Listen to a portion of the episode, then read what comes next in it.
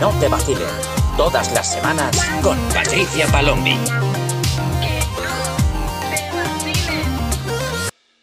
¿Qué pasa, gentesica? Yo soy Patricia Palombi y estás escuchando un episodio más de Que no te vacilen, el podcast donde hablamos sobre las relaciones de la generación Z y de la generación millennial.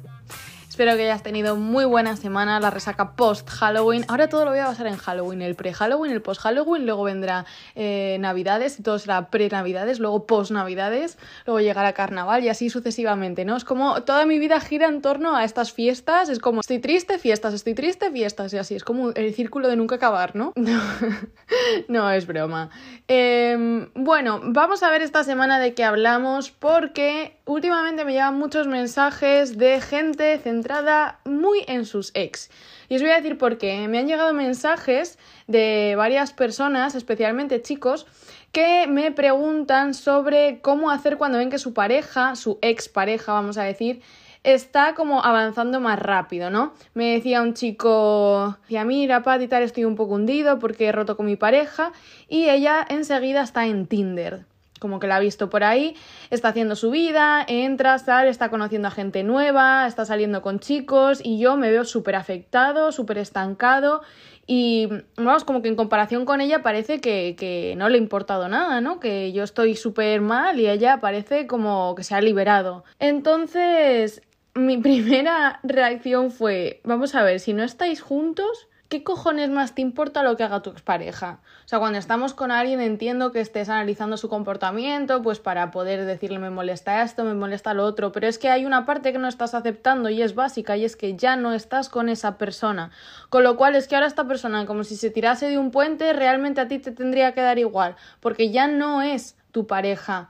O sea, ya lo que esa persona haga no te puede afectar a ti porque ya no hay esa relación donde te debe algo. O sea, yo lo que le dije fue, a ver, lo primero de todo es, si tú sabes esto, es porque has buscado esa información. Entonces, ¿qué haces stalkeando a tu ex en redes o preguntando información sobre esa persona o adentrándote en conversaciones donde sabes que están hablando de esa persona o todas estas cosas? Porque hay muchas veces eh, que os digo, ¿pero qué haces eh, stalkeando a tu ex y es como, no, es que no le estoy stalkeando, es que eh, pues estaba en una conversación con amigos y como tenemos gente en común, pues empezaron a hablar, pues es que si a ti no te interesa, sales de esa conversación.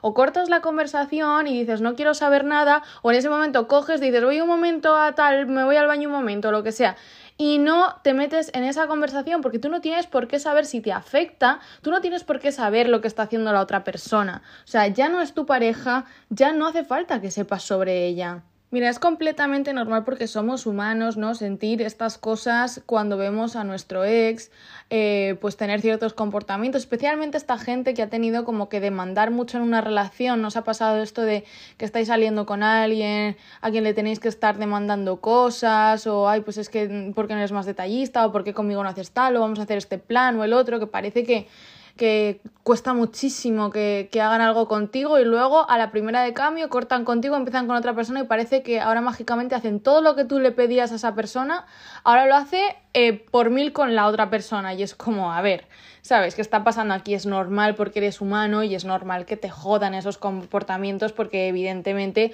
pues nos sentimos menospreciados, ¿no? Porque con los otros sí, conmigo no.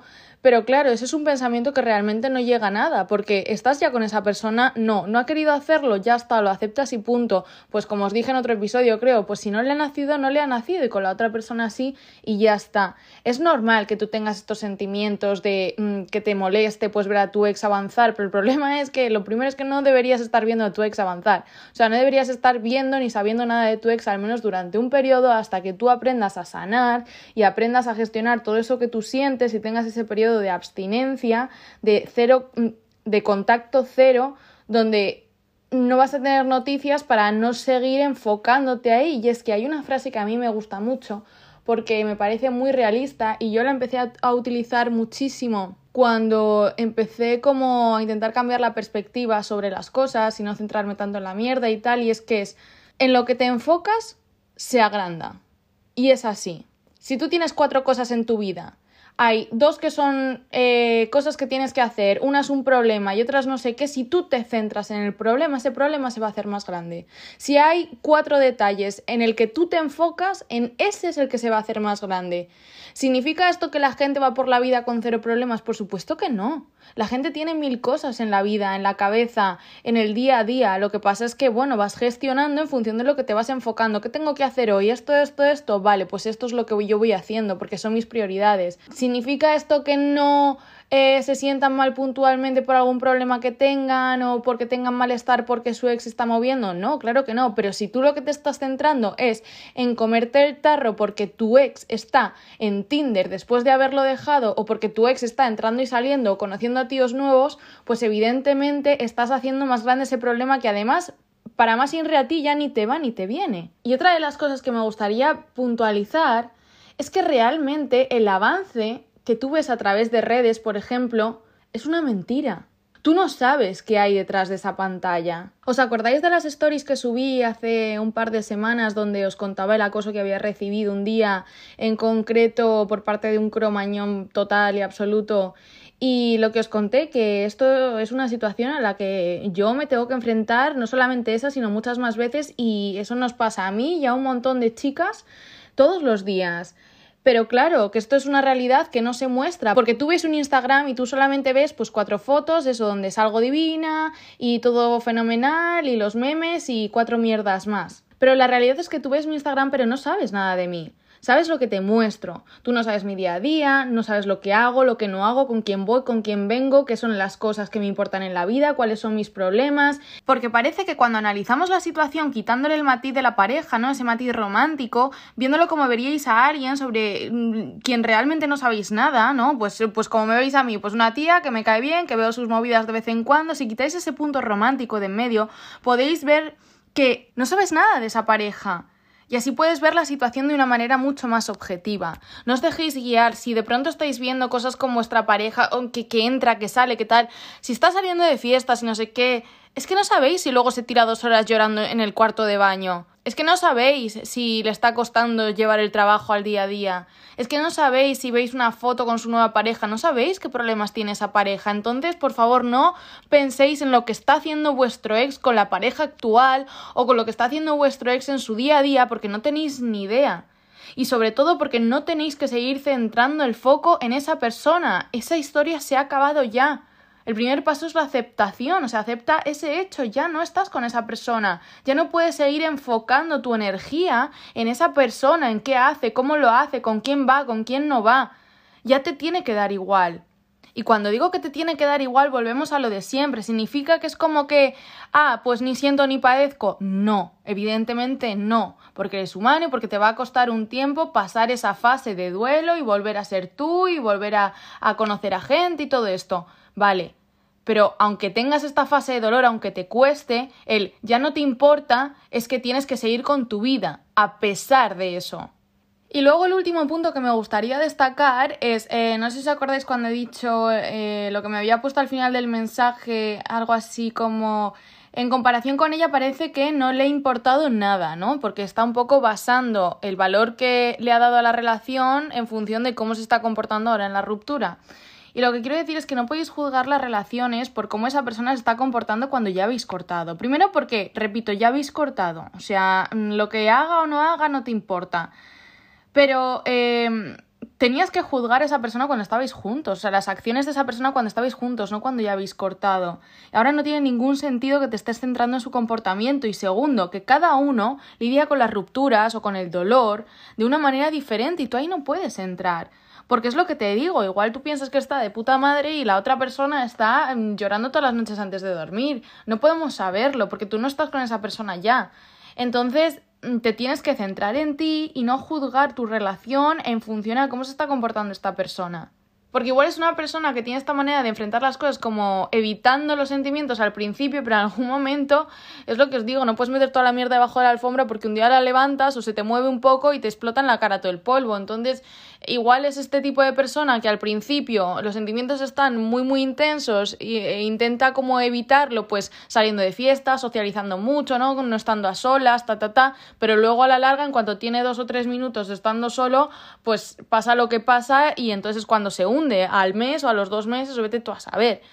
Eh, es que cada uno lidia con el dolor de una manera diferente. Si queréis un día podemos tratar ese tema, porque a mí me parece una cosa muy interesante. Ahí es cuando se ve, ¿no? Pues esta gente, pues hay gente que es como más autodestructiva, gente que siente más al principio y luego tiene una sanación como más increchendo, digamos. Eh, gente, pues como os digo, que al principio evita sentir, pero luego es cuando tiene el bajón más adelante. Eh, no sé, o sea, yo he visto de todo. la verdad es que yo es que si yo os contara, es que el mundo es una jungla, la verdad. Pero sí, sí, o sea... Y es eso, que ha llegado un punto en el que mm, he aprendido como a no juzgar cómo la gente lidia con ese dolor, porque no sabes realmente qué es lo que está pasando por dentro. Y en muchas ocasiones mm, las apariencias pueden engañar, pero muchísimo. Así que bueno, eso sería un poco el, eh, mi consejo sobre qué hacer cuando tu ex está avanzando más rápido que tú. O sea, lo primero, que te dé absolutamente igual. Y por supuesto, cosa que no he dicho, pero que ya doy por hecho, eh, céntrate en ti, trabaja en ti, sigue tu rutina, aunque te cueste, aunque te duela, aunque tal. Se trata de hacer las cosas a pesar de lo que te está pasando. No como mecanismo de evasión, sino porque tienes que continuar tu vida, no te puedes enrollar la manta a la cabeza cada vez que tienes un problema y parar de vivir. Porque es que si todos hiciésemos eso, entonces se, acababa el mundo. Vamos, o sea, a mí es la primera que me entran ganas de hacerlo, pero ya os digo que intentando no retroalimentar la mierda mental que muchas veces eh, te machaca constantemente y sobre todo también siendo siendo amables con nosotros mismos, ¿no? Es como, bueno, pues hoy tengo un día más de mierda o pues es que hoy estoy centrándome un poco más en esto, o hoy me, me, pica más esta situación, ¿no? Me da más rabia, me da más enfado, me da no sé qué. O sea, vas a pasar por una serie de emociones que, bueno, vas a tener que transitar y ya está. Y vas a tener días que van a ser más mierdas, y otros días, pues que vas a estar más eufórico, y otros días en los que vas a estar más triste, y pues esto es así. O sea, cada día va a ser diferente y la sanación es lineal, y, y evidentemente tienes que transitar todo eso para poder mm, pasar página que no pasa de la noche a la mañana, eh, pero es aceptar la situación y poco a poco pues ir mejorando. Es que no queda otra, es que no existe una cura mágica, para nada. Y bueno, eso ha sido todo por hoy, espero que te haya gustado el episodio, que te haya servido. Si estás en esta situación, mucho ánimo, no es eterno, recuerda, esto va a pasar.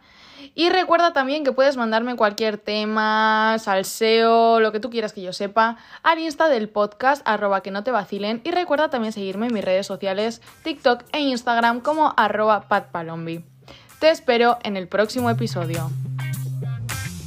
Que no te vacilen. Eh, que no te vacilen. Tía, que no te vacilen.